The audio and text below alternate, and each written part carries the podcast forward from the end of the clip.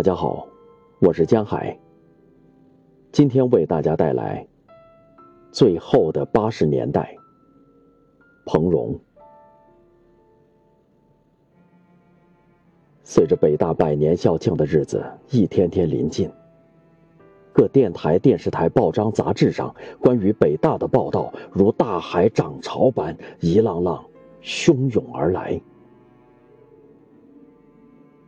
我身在遥远的南方，本以为自己可以不受任何干扰的，仅以默默的祈祷为北大祝福，却终于在最后一刻才发现自己还远没有修炼到可以冷眼观潮的境地。于是，干脆放下一切假装的矜持与冷静，奋不顾身的游向大海中那最具凝聚力的漩涡。北大。四月二十七日下班回来，终于收到了巷子早就答应寄给我的《北大往事》。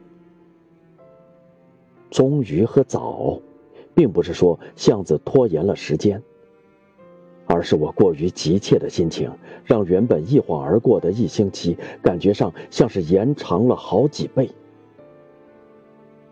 我马上呼巷子留言。书已收到，多谢。往事如梦，而巷子在扉页上给我的留言是：往事如歌。我想，这两种比喻大约代表了两种不同的心境。歌是可以吟唱的，是可以和朋友分享的，正如他所编的《北大往事》。可是，歌也许会走调，那就不再是往事本身了。而梦，则是往事沉淀出的精品，是至死方休的回忆。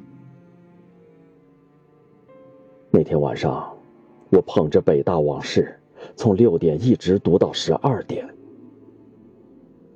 我读得很慢，想的很多。太多熟悉的名字在眼前跳跃，太多熟悉的情景把我带回十年前的燕园。